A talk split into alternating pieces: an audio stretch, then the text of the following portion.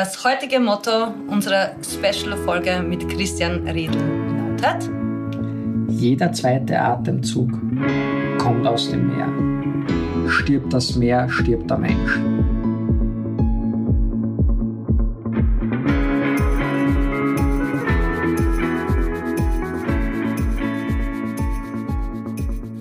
Hi Kathi. Hi Yassi. Hi Chris. Hi. Hi. Wir haben ja schon in unserer letzten Folge über dein Lieblingstier gesprochen. Und wir haben auch über ein Tier gesprochen, das von vielen geliebt wird, den Delfin. Und da möchte ich noch etwas aufklären.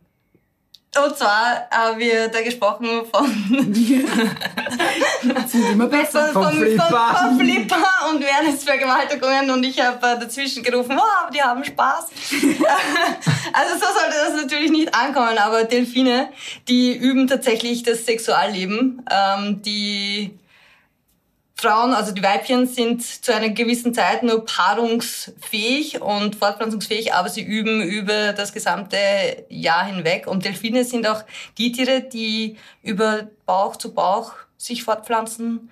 Und die Männchen, die üben auch so ein bisschen das Masturbieren, indem sie sich an den Steinen und den Riffen ein bisschen reiben. Also das ist alles wirklich auch fachlich belegt. Also ich kann Das rechtfertigt natürlich jetzt alles. Ne? Also, Nein, es ist kein Plädoyer für, für das, aber äh, ich wollte das noch aufklären, damit es dann zu keinen Missverständnissen kommt. Wir haben jetzt ein paar Biologin muss ich mich da... wir haben jetzt den Delfin schlecht gemacht. Super. Nein, wir Na, haben Flipper den ist wieder super. in seine, in, in, in seinen, seine Ehr- ehrenhaften auf sein Podium gestellt. Aber natürlich steht der Hai ganz oben und äh, der Hai in seinen Ozeanen und davon haben wir sieben. Und äh, Christian Redl hat uns in seiner letzten Folge schon von seinem neuen Projekt erzählt und davon wollen wir dieses Mal mehr wissen. Wie heißt dieses Projekt doch einmal und Worum geht's dabei worum genau? geht's da? ja, das Ganze nennt sich Seven Oceans for the Love of the Ocean. Und die Idee ist es, auf der einen Seite möchte ich das Sprachrohr der Ozeane werden und auf der anderen Seite möchte ich eine Plattform bieten für Lösungen. Also wie man eh schon gehört hat, ich bin ein sehr lösungsorientierter Mensch und mich nervt es, wenn ich immer nur höre Problem, Problem, Problem. Und das müssen wir machen und das müssen wir tun. Und keiner bietet aber irgendwie eine Alternative, also sprich eine Lösung an. Und durch meine Reisen habe ich halt sehr viel erlebt, im Positiven wie auch im Negativen. Und äh, die Zahl sieben ist halt deshalb entstanden, weil wir sieben Weltmeere haben. Ja, das sind die drei Ozeane. Das ist der Atlantik, der Pazifik und der Indische Ozean. Und dann gibt's noch die vier Mittelmeere. Das ist unser klassisches Mittelmeer, was man kennt in Europa. Wir haben dann noch die Karibik. Wir haben das Nordpolarmeer in der Antarktis oben. Und dann gibt's noch das australasiatische Mittelmeer. Und in allen sieben Meeren äh, haben wir äh, Spots rausgesucht. Ja, Karibik ist zum Beispiel Bahamas, ähm, Atlantik sind wir auf der Azoren, im Mittelmeer sind wir in Mallorca, äh, Indischer Ozean sind wir auf den Malediven. Und wir haben uns da halt überall Hotspots rausgesucht, im positiven und im negativen Sinne. Das heißt, äh, das Ziel ist es, einen Roadmovie zu zeigen oder zu drehen, wo ich mit Unterwasserkameraleuten, mit meinen Freunden unterwegs bin und wir zeigen wollen, was passiert, wenn wir die Ozeane schützen. Ja, Beispiel jetzt am Indischen Ozean, da gibt's das Ba-Atoll und die Hanufaro-Bay. Hanufaro-Bay ist UNESCO äh, Weltkulturerbe und jeden Sommer treffen sich dort im Schnitt so an die 100 Mantas in einer sandigen Bucht, die halt dort Plankton äh, fressen. Und dort dürfen halt nur ganz eingeschränkt Taucher rein, ganz wenige Schnorchler und das ist alles sehr stark reglementiert. Da gibt's dann auch die, die Manta Trust Foundation mit Forschern äh, und Forscherinnen, die eben dann die, die Manta studieren. Und das wollen wir halt herzeigen, ja, dass wenn etwas geschützt ist, dass das funktioniert, dass das Ökosystem funktioniert. Auf der anderen Seite gibt's halt leider auch auf den Malediven zwei Inseln. Ähm, Inseln kann man da eigentlich gar nicht mehr sagen, weil du keinen Sand und keine Palme mehr siehst, sondern das sind die Mülldeponien. Also das waren ganz normale Inseln. Und auf diesen Inseln wird halt einfach der ganze Müll hingebracht von den ganzen Ressorts und, und, und. Äh, Und das sind alles in so weißen Plastiksäcken. Und das türmt sich dort auf und irgendwann wird das dann abgeholt und dann verbrannt in der Müllverbrennungsanlage. Und natürlich äh, gibt's dann Wind, Sturm, Monsun, ja, dann werden halt die einen oder anderen Sackeln wieder ins Meer zurück äh, äh, und die verteilen sich halt dann auf den ganzen anderen Inseln. Also das ist echt nicht schön zum Anschauen. Ja, und und ähm, da ist halt sehr viel passiert in den letzten Jahren. Ähm, finde es immer ganz spannend, wenn man sich die Fotos anschaut auf Instagram, wo dann die Leute sitzen am Strand und Selfie machen und da ist es super und fünf Meter dahinter ist dann der riesen Müllberg weil man denkt, also weiß nicht, wäre es halt eigentlich sinnvoller, auch die Müllberge endlich einmal herzuzeigen und nicht immer nur die schönen Fotos herzuzeigen. Also mehr, mehr Schein als Sein. Oft. Und, äh, und ob es nicht noch mehr Sinn macht, sich dann sogar noch zu engagieren dafür, dass das halt entfernt wird. Ja, weil das Problem ist ja oft leider, wir schieben das dann immer auf die Asiaten, ja, die man so sagt, ja, und den Bali überall, kennt man ja diese Fotos vielleicht in den sozialen Medien, wo dann ein Taucher taucht und siehst halt nur Plastikmüll unter Wasser. Das Video stammt von Bali. Und wir selber waren auch letztes Jahr dort das ist unglaublich. Ja. Da siehst du mehr Plastik als wie Fische. Boah. Okay. Und äh, das Problem ist aber jetzt dann, wer ist schuld drauf? Ja, wer ist schuld? Ja, oder wie kann man das lösen? Ja, und wir haben halt dann versucht nachzuvollziehen, wo kommt eigentlich der Müll her? Und wir sind dann zum Beispiel ähm, ins Gebirge hochgefahren und oben am Berg haben wir dann ein Dorf gefunden. Wir haben dann dort uns umgeschaut, haben dann auch mit den Einheimischen gesprochen und komischerweise war das total sauber. Mhm kein Dreck am Boden, nichts, war total sauber. Ich denke mir, okay. das stimmt doch nicht, weil das andere Phänomen, was ich gesehen habe, ist keine Mistkübel. okay. Ich weiß jetzt auch nicht genau, wie die, die Müll entsorgen. Also, ja. Dann habe ich halt einmal gefragt, ne, dann haben sie mir halt gezeigt, hinter dem Dorf war halt so eine Mulde, wo sie einen ganzen Müll reingehauen haben. Egal was, auch Plastik alles, und. Alles, okay. alles, Müll, alles. Mhm. Dann habe ich gedacht, okay, frage ich mich noch, wie wird das dann entsorgt? Na, das wird relativ einfach entsorgt, weil irgendwann kommt ja dann der Monsun dann steigen die Bäche an, diese Mulde wird überflutet und der Dreck oh, wird weggespült. Da habe ich gesagt, ja, aha, okay, verstehe. Passt, so, so, so kann man auch mit Müll entsorgen. Ja. Und dann war, das war das Interessante, den Leuten war ja nicht bewusst, was danach passiert. Die haben halt gesehen, der Müll ist da, der Müll ist weg, alles gut wie ich dann versucht habe zu erklären, dass eben das, der, der, der Schmutz quasi dann den, den Berg hinuntergespült wird de facto ja, mit dem ganzen Regenwasser und dann irgendwann einmal im Meer landet. Wir sind einmal auf einer Insel, da landet jedes Wasser irgendwann einmal im Meer. Erst dann haben die Leute gemerkt, okay, hoppala, es ist vielleicht nicht die idealste Lösung. Ja. Das heißt, mein Zugang war dann auch relativ stark mit den Kindern dort zu sprechen. Also das machen wir generell auch auf den Malediven und überall dass wir halt versuchen, mit den Kindern in Schulen äh, zu kooperieren und mit denen zu reden und denen halt einfach zu zeigen, wie sind Haie, warum muss man das schützen, ja. Weil ich glaube halt, das Problem ist, dass wir Erwachsenen, ja, ähm, dass sie null Chance, dass irgendwas passiert. Ja, und ich sehe ja keine Chance, wenn man jetzt sagt, wir müssen jetzt an die Politik erpressen oder sonst irgendwas. Ja, es wird sich nie was ändern. Ja, also Friday for Futures ist super, keine Frage, aber es wird nie was ändern. Ja, ändern wird sich erst dann etwas, wenn die Kinder Friday for Futures leben. Mhm. Weil ich habe halt auch die Erfahrung gemacht, zum Beispiel, wenn die Kinder sagen, sie wollen nicht mehr aus Plastikflaschen trinken, was machen denn die Eltern als erstes? Sie kaufen nie wieder Plastikflaschen. Genau. Ja. Wenn ihr den Eltern sagt, bitte kauft keine Plastikflaschen mehr, damit es euren Vergiss Kindern in Zukunft besser geht, wird es nie funktionieren. Ja, also da sieht man halt einfach, wir müssen äh, ein bisschen umdenken ja, in allen Bereichen und einfach es geht ja nicht darum, dass jetzt dann keiner mehr auf Urlaub fliegt. Es geht auch nicht darum, dass wir jetzt alle vegan werden. Das ist ja nicht Sinn und Zweck der Übung. Aber wenn jeder seinen kleinen Beitrag dazu beiträgt, wird es in Summe riesig. Ja, und um das geht's eigentlich. Ich habe einen, einen sehr lieben Freund, ähm, der ist auch Lehrer auf Mallorca, ist Australier, der ist ausgewandert, hat sich dann äh, verliebt, hat dann geheiratet und ist dann auf Mallorca geblieben. Und der hat eine Umweltschutzorganisation gegründet, die heißt Save the Met. Und ich habe bei ihm halt Kurse gegeben, damals in der Tagschule, und dann hat er mir erzählt von seiner Organisation. Und ich habe gesagt, du Brad, eins verstehe ich nicht. Du bist Australier, hast eine gut gehende Tagschule und butterst deine ganze Energie, Freizeit, riskierst deine Ehe. Das ist sogar echt so weit gegangen, dass die Familie fast zerbrochen wäre. Und alles nur damit halt das Meer gerettet wird. Ja, warum magst du das? Und warum gerade das Mittelmeer? Und er hat dann zu mir einen Satz gesagt, den werde ich mein Leben nie vergessen.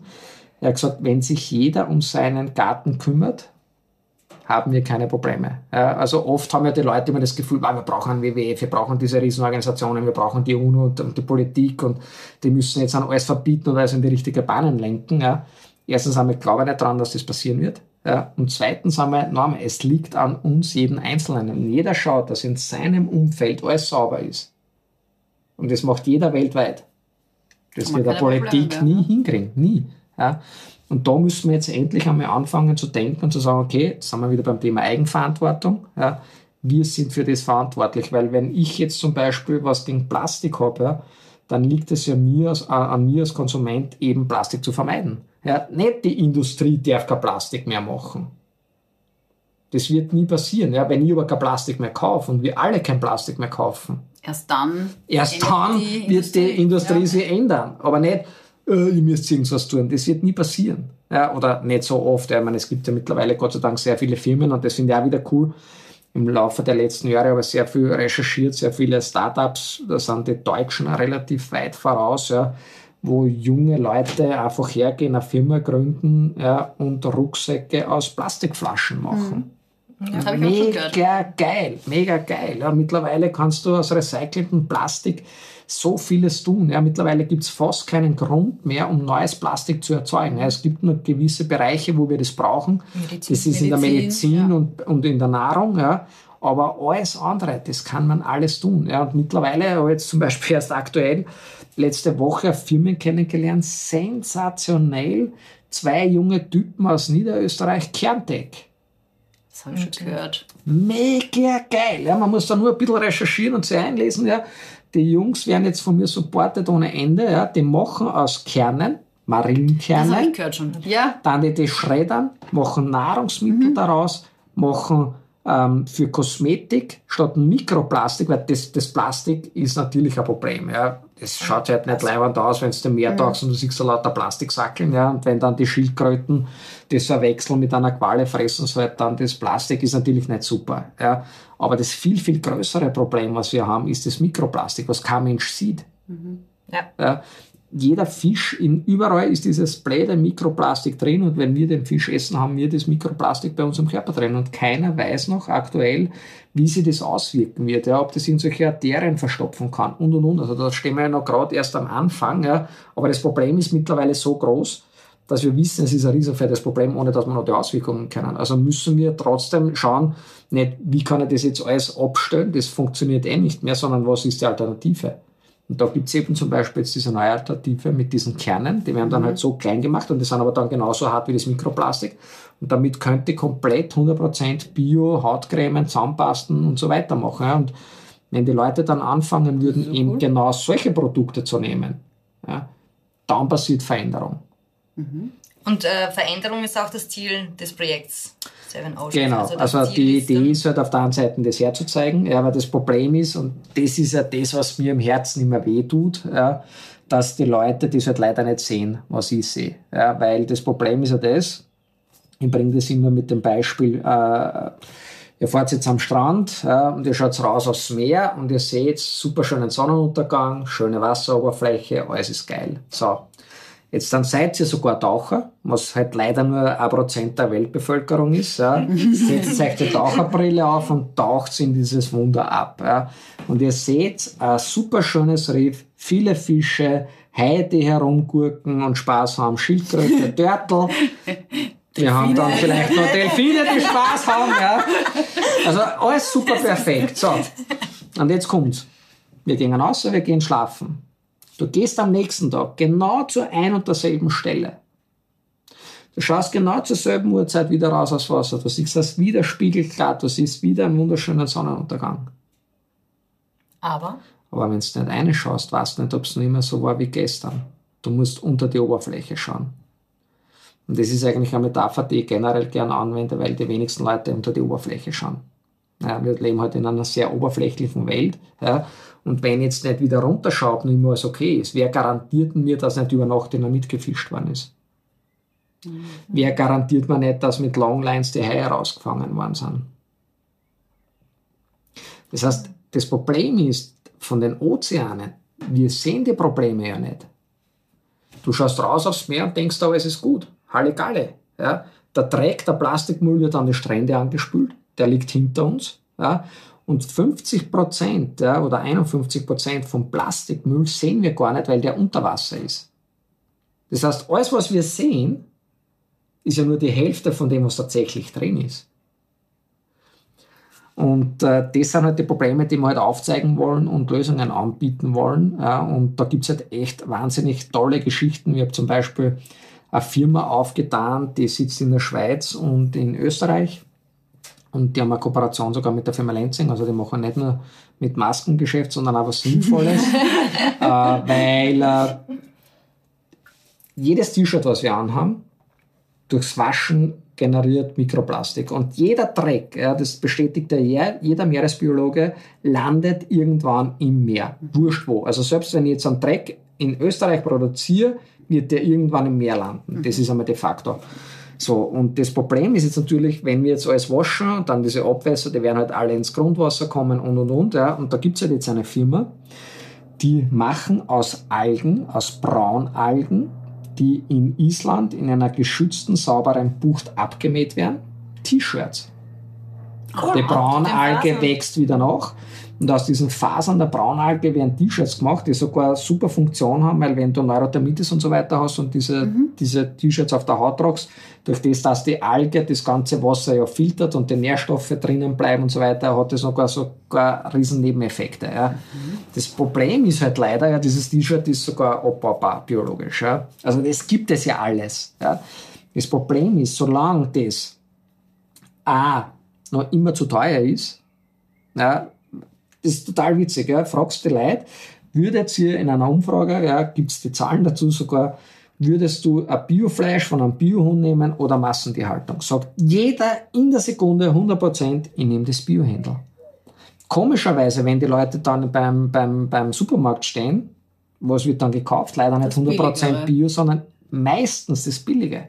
Es ist halt leider so. Ja? Also wir wollen, aber wir tun es nicht. Das T-Shirt kostet dann halt keine, weiß ich nicht, 20, 30 Euro wie bei H&M, sondern halt das Dreifache.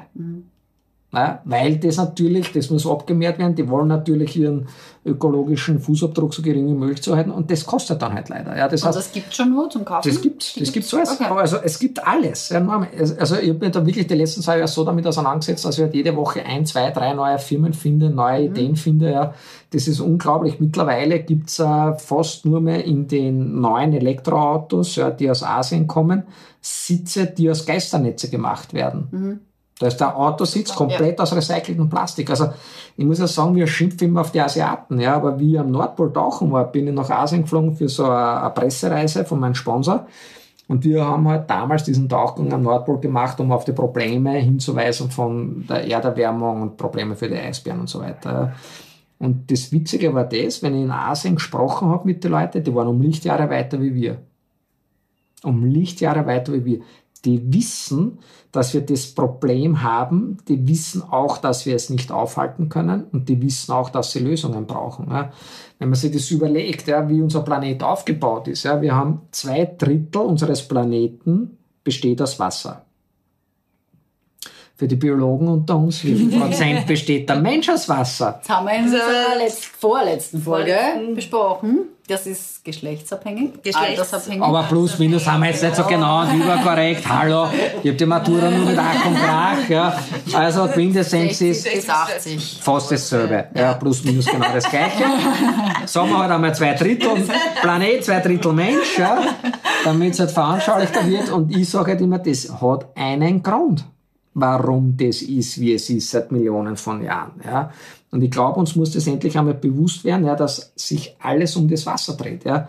Wenn man sich die Bevölkerung anschaut, ja, zwei Drittel unserer Weltbevölkerung lebt am Meer oder in Küstennähe. Wenn man sich anschaut, wo sind unsere größten Städte, die man halt so kennt, New York, LA, Sydney, Singapur, Am Tokio, Wasser. alles am Wasser.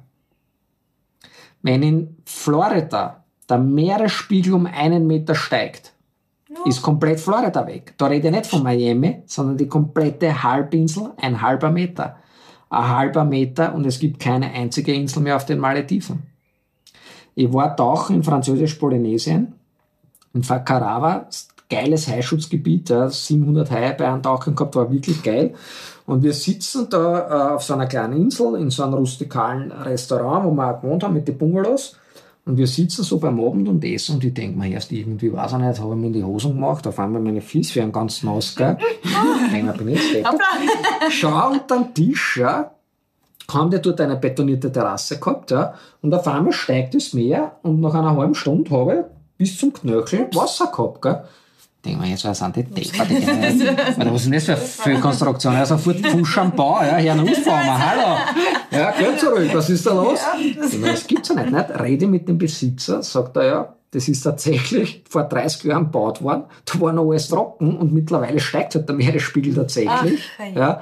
Und man weiß mittlerweile, es gibt eine Insel in der Südsee, Vanuatu, ja, da wirst du geboren und bei der Geburt ja, können deine Eltern entscheiden, ob du Vanuata wirst ja, oder halt den Reisepass dort kriegst oder ob du Neuseeländer wirst.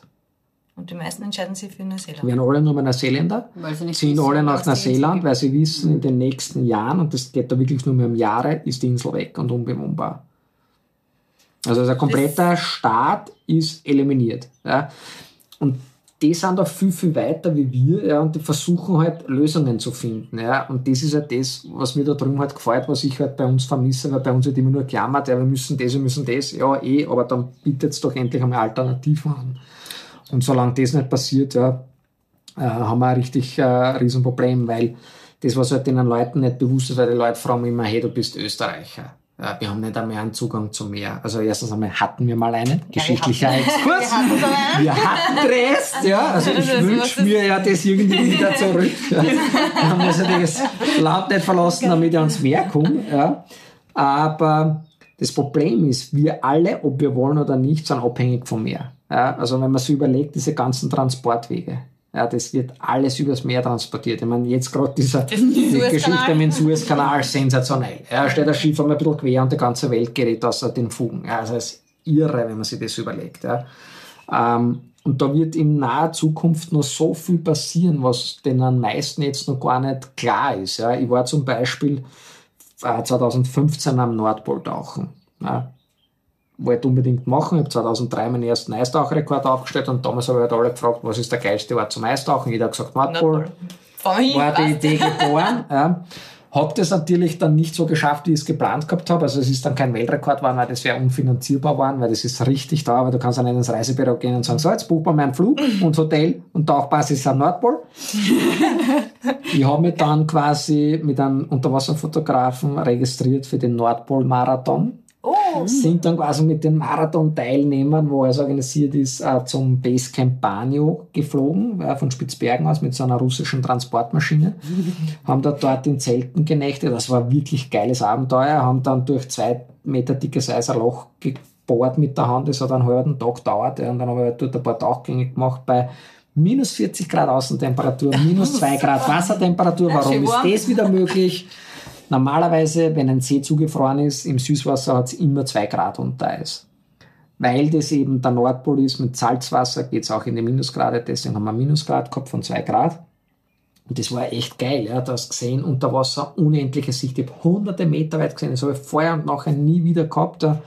Das war wirklich spektakulär. Und dann habe ich mich halt mit dem Thema auseinandergesetzt, der Polkappenschmelze und und und. Ja. Und aktuell haben wir ja ein großes Glück unter Anführungszeichen. Warum? Der Nordpol wird immer weniger, aber dafür wird der Südpol aktuell noch mehr. Und durch das, dass der Südpol mehr wird, der Nordpol weniger wird, gleicht sich das plus minus aus und wir haben jetzt noch nicht dieses Desaster, dass wenn der Nordpol weg wäre, ist das eben, wie gesagt, Malediven und Florida weg wäre, aber das wird trotzdem irgendwann einmal passieren. Aber nichtsdestotrotz haben halt die Eisbären und so weiter nichts mehr zum Leben, keine Jagdgründe mehr, also das ist wirklich dramatisch. Aber wenn man das jetzt nochmal weiterdenkt, da geht es jetzt nicht nur um die Umwelt oder um die Natur. Es hat vor Jahren ein Wettlauf eingesetzt, ja, darüber, wem der Nordpol gehört. Ja, Also Nordpol ist ja nur Eis. Ja, Der schwimmt da durch die Gegend. Ja. Das Lustige ist ja das, wenn du am Nordpol bist und du machst dort eine Expedition, du könntest am Tag wir mal zehn Stunden lang wandern und entfernst dich aber trotzdem vom Nordpol weg, ja, weil das Eis ja nirgends fixiert ist, das trifft halt ja irgendwo hin. Ja. Also wenn der Klicker sagt, so, ich mache jetzt eine Nordpol-Expedition, bist 100 Kilometer entfernt vom Nordpol und wartest, bis das Eis in die richtige Richtung geht.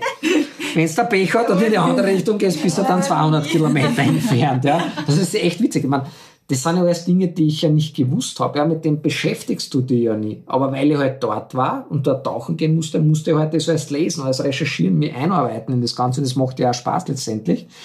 Und dann bin ich aber draufgekommen, dass es am Nordpol, am tiefsten Punkt, ja, dort ist das Meer ein paar Kilometer tief, eine russische Flagge montiert ist. Das sind tatsächlich Meer? im Meer, unter Wasser, am Meeresboden verankert. Ja. äh, ich glaube, hat zwei, zweieinhalb Kilometer tief ist dort, ja.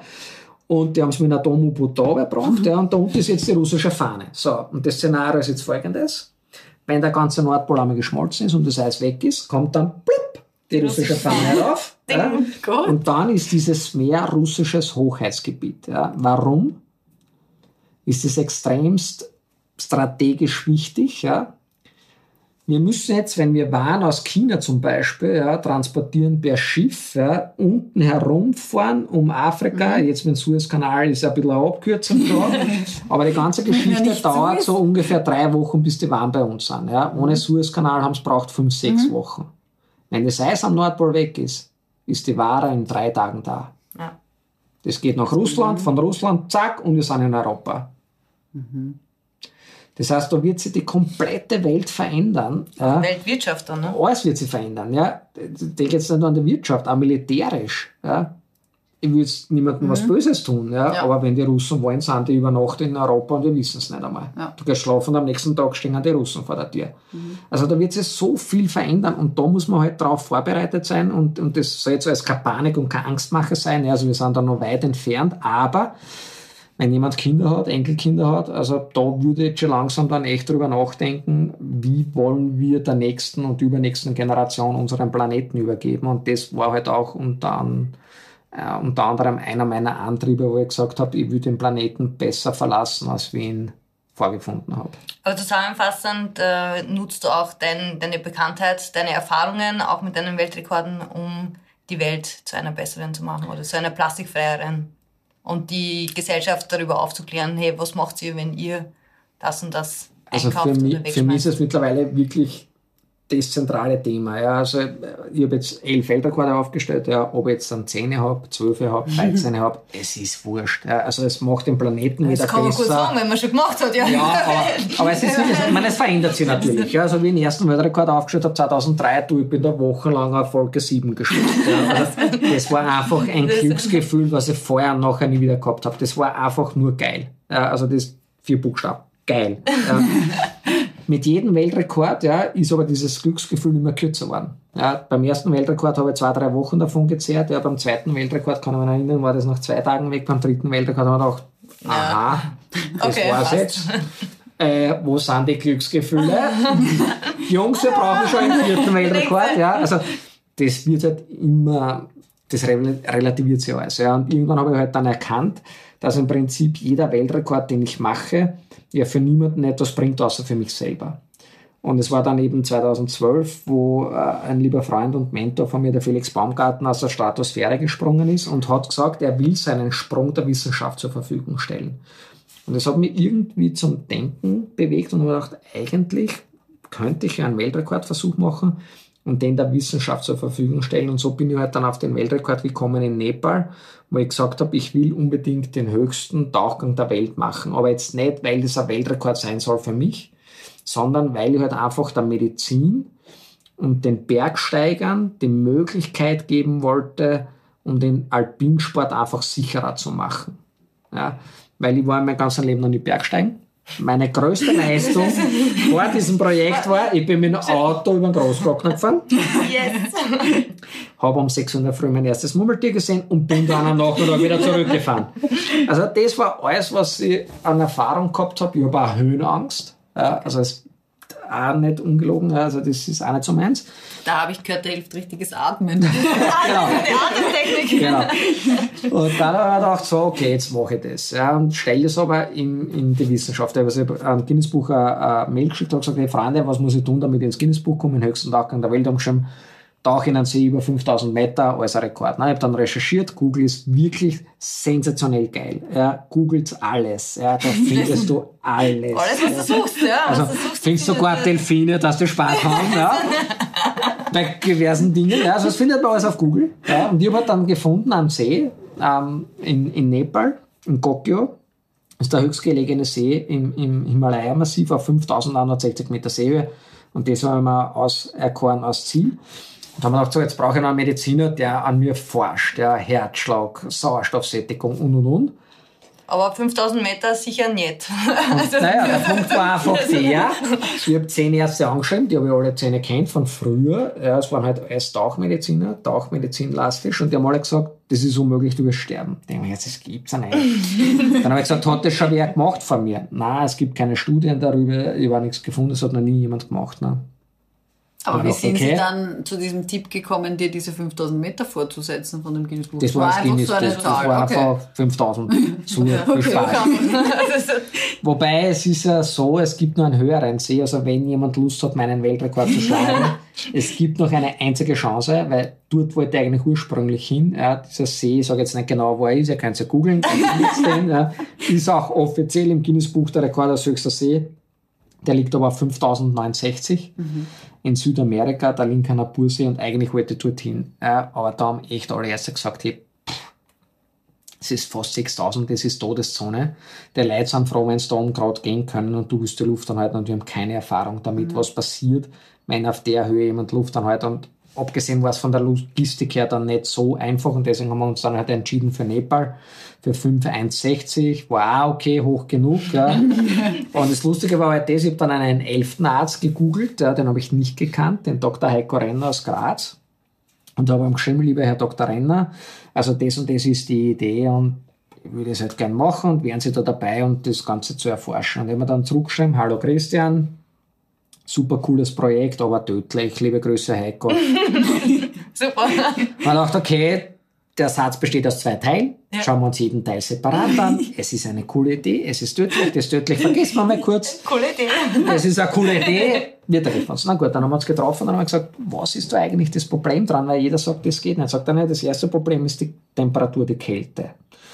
Sage ich, okay, also Kälte, Nordpol, pff, mehrere Rekorde unter Eis, also das ist jetzt einmal kein Thema. kein Thema. Das machen wir schon. So.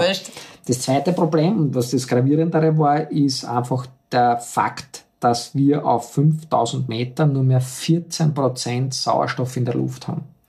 Das heißt, hier in Wien, Niederösterreich oder wo auch immer wir sind, haben wir 21 Prozent. Also jetzt haben wir 21 Prozent Sauerstoff im Körper zur Verfügung. Damit kann der Körper umgehen. 14 Prozent ist so gering, dass wenn wir uns jetzt dann von hier sofort auf diese Höhe beamen würden, also innerhalb wirklich einer Sekunde, Scotty, beam ja, wir sind da oben, bam, wir wären alle bewusstlos. Das heißt, der Körper kann mit diesem geringen Sauerstoff gar nicht überleben. Das geht nicht. Ja, darum gibt es auf der Höhe auch kein permanentes Leben mehr. Ja. Das sind alles Dinge, die ich heute lernen musste. Das heißt, wenn du da hochgehst, ja, und du hast ein Problem, du bist erschöpft, du verletzt dich, ja, es gibt keine Regeneration mehr. Du gehst schlafen, bist aber genauso müde wie vorm Schlafen. Ja, das heißt, du musst extrem viele Dinge berücksichtigen. Ja. Dann hat er mir erklärt, du kannst dein Lungenödem kriegen. Und ich dachte, naja, was ist das? Keine Ahnung. Ein Gehirnödem kann ich kriegen. Und dachte, wie fühlt sich das an? Na, keine Ahnung. Ist das was? Merkst du das eh. Aber dann bist du halt schon im A. Ja, also, das waren also Dinge, wo ich gedacht habe, na, ganz so sexy finde ich es nicht, aber trotzdem wollte ich es machen. Und ich habe halt dann überredet, dass wir uns Dinge überlegen, um das Vorhaben zu realisieren. Ja, das heißt, ich habe mein komplettes Training umgestellt. Ich habe in der letzten Folge gesagt, je entspannter du bist, desto besser ist es. So, wenn wir jetzt am Berg hochgehen, je höher wir kommen, verändert sich der Körper. Das heißt, unsere Herzfrequenz wird höher. Das heißt, der Puls schlägt schneller, weil wir weniger Sauerstoff haben und der weniger Sauerstoff muss schneller transportiert werden. Das heißt, der Ruhepuls von 60 war bei mir auf einmal 95. So, jetzt haben wir vorher gehört, 95 Luft anhalten Ist- kommt nicht gut. Ne? So. Also, was habe ich gemacht? Ja? Ich bin hergegangen und bin eben damals absichtlich, obwohl es eigentlich gegen die Philosophie des Freitauchens war, 50 Meter geschwommen und habe dann die Luft angehalten. Okay. Wie ich begonnen habe mit den Übungen, habe ich geschafft 30 Sekunden. Ja, und dann war es aus. Allerdings nach sechs Monaten habe ich geschafft, über drei Minuten Luft anhalten. Also man hat gesehen, der Körper hat sich schon verändert, er hat sich angepasst. Wir haben dann eine eigene äh, Pressatmung erfunden, damit, wenn mein Puls beim Hochgehen zu schnell ist, dass ich ihn wieder schnell runteratmen kann und dass er nicht eben in dieses Problem kommt, habe einen zu hohen Puls, der nie wieder runtergeht. Ne? Wir sind dann nach Nepal geflogen, sind dann zehn Tage lang hochmarschiert. Wir haben ein Team gehabt von vier äh, Sherpas, von vier Trägern, die uns dann die Ausrüstung von 250 Kilo hochgetragen hat. Das war also ein unglaubliches Ding. Wir landen da in Nepal, in Kokyo, einer der gefährlichsten Flughafen der Welt. Äh, also, wie wir da gelandet sind, haben wir gedacht, das ist irre. Also, du startest in Kathmandu, dann fliegst du nach Lukla und jeder, der das nicht kennt, sollte einmal in Google wieder mal Lukla eingeben, einer der gefährlichsten Flughafen der Welt. Warum? Die Startbahn ist relativ kurz. Man landet dort mit sehr kleinen Maschinen. Und das Lustige ist, dass die Startbahn von unten nach oben gebaut worden ist. Also die ist schräg, die ist nicht gerade im Berg, sondern schräg. Warum? Wenn der Flieger unten aufsetzt und bergauf rollt, wird er ja stärker runtergebremst. Ja? Und beim Start ist es genau umgekehrt. Da steht der Flieger auf der Bremse, gibt Vollgas, bis du glaubst, jetzt reißt das Teil, dann geht er von der Bremse runter, fährt dann wie eine äh, Hochschaubahn bergab, wird dadurch noch schneller und dann hebt er ab. Ja? Also das ist wirklich unglaublich. Ja, das wäre für dich. Ja, voll. Und sie haben Ja, gesagt, und die Ich hatte Geschichte war die, ich bin dann, also die, er hat gesagt, "Bah, das wird man unbedingt filmen. Ja, irgendwann kam er dann gesagt, hey, wir müssen da sofort als Erster rein. Ja, das ist ein ganz kleiner Flieger mit Gepäck drin und dann hast du halt immer nur einen Sitz hintereinander und da gehen dann, auch, glaube ich, nur irgendwie so 18 Passagiere rein. Ja. Du hast da keine Crew oder irgendwas, du hast vorne der Kapitän mit, mit dem Co-Piloten, der gibt dir dann in die erste Reihe ein Körbchen, sagt links die, rechts Kaffee, bitte nach hinten geben. Ja. Und die haben halt die Tür offen und gesagt, hey du, Alter, was denn, wenn wir landen? Ja, du, du filmst, ich fotografiere, ja, das wird geil, ja, das wird geil. So, wir sehen endlich den Flughafen, ich schau mal die Landebahn an mir, hey, das ist aber wirklich kurz. Da können wir ja niemals landen, das war so schmal. Ja, dann ich mir, äh, wir sitzen jetzt echt auf, ja, und dann fährst du da halt quasi die Rolltreppe bergauf, der hupft voll die Bremsen rein und oben, ja, siehst du eine betonierte Wand, wo drauf steht Welcome. Und die haben mir gedacht, scheiße, das ist das Letzte, was jetzt sehe, Welcome, ja. Und wir crashen da voll rein, ja. Aber in, in, im, im Landen, ja, im Runterbremsen, fährt der Pilot ein paar Meter vor dieser Mauer nach rechts rein in den Flughafen und steht, ja. Und ich sag, das war schon arg, oder? Pass auf, und ich sag dazu, Herr Kameramann, äh, du, das hast jetzt eh hoffentlich alles gut gefilmt, gell? Sagt er, äh, wir haben ein Problem. Sag ich, ja, wir haben ein zweites Problem. Wir haben beide es nicht geschafft, irgendwas zu filmen oder zu fotografieren, weil wir nur schockstarre waren, ja, welcome, welcome, welcome, tot, ja. Also leider, ich habe kein Filmmaterial, aber es gibt welches äh, gefilmt auf YouTube und auf Google. Und dann sind wir halt hochgegangen. Ja, und äh, das war halt unglaublich, wenn du siehst, ja, wir haben gehabt die beste Ausrüstung, die es gibt. Ja. Auch am Nordpol, minus 40 Grad ist heute kein Thema. Du, ich hab Schuhe gehabt, die kosten halt ein paar hundert Euro, die gehen bis minus 80. Schlafsack bis minus 100, dicke Daunenjacke, minus 40 ist super geil. Ja. Also es gibt ja alles. Und wir haben das natürlich auch in Nepal gehabt. Ja. Und dann kommen da unsere Träger, na, 250 Kilo Gepäck. Ja. Wir haben halt nur unsere Wasserflasche tragen dürfen vom Mediziner aus. Und dann kamen unsere Träger. Es waren vier Männer, ja, also ihr kennt mich jetzt optisch, ich bin jetzt nicht unbedingt ein Riese, ich bin 1,76 Meter groß. Diese Träger waren alle einen Kopf kleiner. Wirklich liebe kleine Männer, ja, alle so um die 30, 35 Jahre alt. Da dachte ich, na, bis deppert, niemals geht das. Ja, der geht ein Kann in den ersten Rucksack. Ja. Dann schauen wir die Ausrüstung an. Flipflops. Was? Keine Socken, dünne Hose, ein Jackerl. Ja, was der wir besten waren, der Schuh und Überbogen. Nein, es wird spannend. So. Quintessenz war dann die, ja, wir haben uns jeden Tag beim Frühstück getroffen. Und dann hat es gesagt, okay, wir gehen jetzt los. Um 12 Uhr treffen wir uns beim nächsten Lager. Und die haben genommen, jeder zwei bis drei Taschen auf den Kopf drauf und weg waren sie. Nie wieder gesehen. Mit den Bis zum Treffpunkt. Ja. Wahnsinn. Wir haben braucht bis 12, also wirklich tatsächlich vier Stunden Weg, nur mit unserer Wasserflasche. Und die Jungs waren dieselbe Strecke in einer Stunde. Was? Eine Stunde. Da. Die haben so eine arge Anpassung, ja, also denen einer Körper ist ja komplett anders wie unserer. Ja, also, wie gesagt, ich bin jetzt kein Mediziner und so weiter, ja, aber die haben mehr rote Blutkörperchen und und und. Ja. Das sind die zähesten Menschen, die ich jemals gesehen habe. Ja. Und das sagst du? Die sind da Was? hochgelaufen. Ja. Wahnsinn. Wir sind da dahinterher gejaspert, haben geglaubt, die müssen jeden Moment sterben. Ja. Und, ja, und das Lustige war dann das, wir haben halt, das sind halt keine Flieger, ist einer unserer Taschen erst mit dem nächsten Flieger gekommen. So, jetzt ist aber dann ein Unwetter gekommen, also ist er nicht mit dem nächsten Flieger gekommen, sondern erst drei Tage später. Jetzt haben wir natürlich nicht drei Tage erwarten wollen, sondern sind halt schon langsam hochgegangen. Also am dritten Tag haben wir einen Anruf gekriegt, Tasche ist jetzt unten am Flughafen. Ja. Der Flughafen liegt auf 2,2, wir waren schon irgendwo auf 3,5. Ne? Sagt der eine Träger, kein Problem. Ich hol die Tasche. Denken wir, Alter, drei Tage sind wir jetzt aufgegangen. Wenn der da rennt, bis der rum ist, sind wir wieder fertig. Gell? Nein, er macht das jetzt. Na gut, wir sind halt wieder langsam hochgegangen. Ja, und beim Hochgehen ist ja das auch witzig, das habe ich auch nicht gewusst. Ja. Du gehst den Weg dreimal. Okay. Wieso? Das heißt, du gehst hoch am Vormittag bis zu deinem nächsten Lagerplatz und dann gehst du noch höher und, Und gehst zurück. wieder zurück und schläfst dort.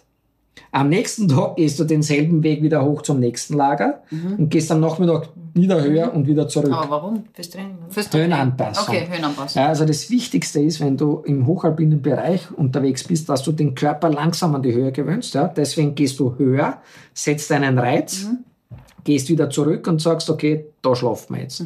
Wenn du hochgehst und da oben schlafst, in dieser Dauerbelastung machst du es drei Tage und dann ist es vorbei. Ja, und deswegen gehst du hoch, hoch, retour, hoch. Und dann komplett retour. Am Ende der Expedition, also gehst du den Weg dreimal. Ja, und das Lustige war dann das, der ist in der Früh losgegangen und am Abend war er wieder da mit seinem Na. fehlenden Rucksäckchen von mir. Ja, es war wirklich unglaublich. Also du siehst einfach, was der Mensch in der Lage ist, ja, wenn er will, wenn er Motivation hat, ja, wenn er weiß, warum und wie sehr er etwas will, dann ist eigentlich alles machbar. Ja, und das war halt, und das Coole war halt dann das, wir haben dann eben den See erreicht nach zehn Tagen. Ich habe dann da oben äh, zwei Tauchgänge gemacht, also es ist relativ viel Aufwand für zweimal kurz Luft anhalten gewesen. ja. Aber wir stehen im Guinness-Buch der Rekorde und das Witzige war aber das, mir war eigentlich den ganzen Weg hoch gar nicht so bewusst, was wir da geleistet haben, ja, weil mein Kameramann, mein Sanitäter und Mediziner quasi und, und die Bergführerin, die aus Österreich mitgekommen sind, die waren alle sehr erfahren. Ja, die waren eigentlich verantwortlich dafür, dass ich da hochkomme. Witzigerweise waren dann alle drei höhenkrank. Ja, äh, der Einzige, der es nicht war, war ich und natürlich die Einheimischen.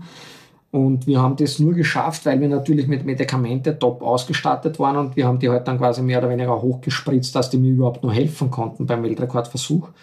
Ähm, ich durfte ja selber keine Medikamente nehmen während der ganzen Expedition. Also ich habe oft Kopfweh gehabt und so weiter und hätte wirklich was gern genommen, aber habe es dann nicht gemacht, weil es hätte ja alles verfälscht. Ja. Und erst beim Abstieg, wo es dir ja mit jedem Meter, wo du weiter runter gehst, besser und besser geht, habe ich erst gemerkt, was wir eigentlich geleistet haben, weil unterwegs habe ich dann die Leichen gesehen, also nicht die echten Leichen, aber die, die Wanderer, die halt überall umeinander kugelt sind, die echt nicht mehr kennen haben. Ja, also wir haben dann auch ähm, einheimische Flugretter getroffen von Hubschrauber, äh, sensationelle Piloten, und äh, wir haben uns mit denen angefreundet in, in, in, in einer der höchstgelegenen Städte, die es dort oben noch gibt. Ja. Und dann haben die halt erzählt, dass die am Tag in der Hauptsaison, ja, das sind zehn Hubschrauber, ja, und jeder Hubschrauber ungefähr zehn Einsätze fliegt. Also zehn mal zehn sind 100 Einsätze, wo halt die Leute es einfach nicht mehr schaffen. Ähm, ich habe das alles vorher gelesen und dann da wird da halt echt übel. Also wenn du jetzt schaust, die Statistik an, wie viele Leute versuchen ernsthaft den Mount Everest zu besteigen und wie viele sterben dabei. Also wenn du dann hörst, dass das ein Drittel nur schafft, ja, dann denkst du, der Rest liegt dann halt irgendwo am Berg oben, ist halt das von der Quote her eben nicht so berauschend gewesen. Und das war halt dann meine Intention, zu sagen, okay, was muss man tun, um eben diesen Sportlern oder diesen Extrembergsteigern ein bisschen Erleichterung zu geben. Ja, weil da war es zu mir gesagt, ganz am Anfang, ja, du musst jetzt sechs Monate auf über 3000 Meter Seehöhe leben. Ich empfehle Slowenien, da gibt's einen Berg mit einer Almhütte und dann Machen wir, passt. Super Leibwand, sechs Monate alleine, der Ziegenpeter, ohne Heidi, ja, ohne Internet, ohne Geld, ohne irgendwas. Nein, sicher nicht. Mein Anspruch war, ich möchte in Wien so trainieren ja, und Trainingspläne haben, damit ich direkt nach Nepal fliege, direkt hochgehen kann und direkt den Tauchgang machen kann. Ja. Weil das ist ja das, was die meisten Bergsteiger machen. Also jeder, jeder kann den Mount Everest besteigen. Du brauchst halt sechs Monate Zeit. Wer hat die Zeit, wer hat das Geld, wer hat die Muße, das zu tun? So, jetzt kommen die Leute her und du kannst, jeder kann das, ja, um 10.000 Euro Mount Everest buchen. Die tragen dir halt so fünf auf, Sauerstoffmasken, ja, du stehst oben. Schön. Aber ob das jetzt dann Sinn und Zweck ist, ja, ich meine, das war ja abartig. Ja. Wir haben Expedition am Nordpol, ja. wir stehen dort, machen das Loch, ja. auf einmal landen im uns der Hubschrauber, steigt jemand aus, und das ist keine Lüge, ja, aus, weiß ich nicht, Dubai, irgendwoher so ein Ölscheich, ja, in den typischen Gewändern mit Sandalen, mit Sektflaschen, macht Sektflaschen auf, trinkt, steigt ein Hubschrauber, fliegt heim. Denkst du, wo bin ich da gelandet? Was nur für ein Foto, oder was? Ja, oder so? Nordpolfoto. Nordpolfoto. Selfie. Ist das nur? Ja, also da gibt es Dinge, ja, du erlebst da echt Dinge, die glaubst du nicht, ja, wenn, wenn du es nicht selber erlebt hast. Ja. Und darum sage ich, also heutzutage kannst du echt alles machen, aber das ist natürlich wieder gefährlich. Ja, wenn du solche Expeditionen machst und dich nicht darauf vorbereitest, dann hast du halt echt ein Problem. Ja. Gut, aber du lässt dich nicht beirren. Geht nicht, gibt's nicht. Ich bin lösungsorientiert und nicht problemorientiert und deswegen, um nochmal vielleicht zurückzukommen auch zum, zum Projekt Seven Oceans, es ist, viele sagen immer, es ist fünf nach zwölf. Ja. Ich sage immer, es ist fünf vor zwölf. Und für mich wird es auch immer fünf vor zwölf bleiben. Warum? Weil wenn wir sagen, es ist fünf nach zwölf, dann gibt es keine Hoffnung mehr, dann brauchen wir alle nichts mehr tun, dann können wir uns einfach wegrahmen und den Planeten überlassen, weil eines ist gewiss, der Planet wird sich auch ohne uns weiter drehen. Ja, wir haben schon sehr viele Aussterbezeiten erlebt, Dinosaurier und Co. Ja, dann wird es halt irgendwann einmal der Mensch sein, wenn es soweit sein soll. Ja. Und deswegen bin ich halt immer der Überzeugung, wir sind 5 vor 12. Das heißt, wenn wir jetzt noch handeln, dann können wir das Ganze noch in eine gute und bessere Welt drehen und bewegen. Und das ist eigentlich das, was uns alle antreiben sollte. Sagen wir Danke Danke, für diesen Christian. Beitrag. Newtons Tropfen wird immer größer. Bald ist es ein Ozean. Bald wird es ein Ozean. Und damit schließen wir auch wieder. Damit schließen wir wieder. Was Newton schon gesagt hat, was wir wissen, ist ein Tropfen. Und was wir nicht wissen, ist ein Ozean. Wir hoffen, ihr seid von Christian Redels Projekt Seven Oceans genauso begeistert wie wir. Wir halten euch auf dem Laufenden. Und wir bleiben natürlich am Ball. Und zwar, wenn ihr nähere Infos wollt, dann folgt ihm doch auf Instagram. Ihr findet ihn unter Chris Redel oder ihr findet die Links dazu in unserer Infobox.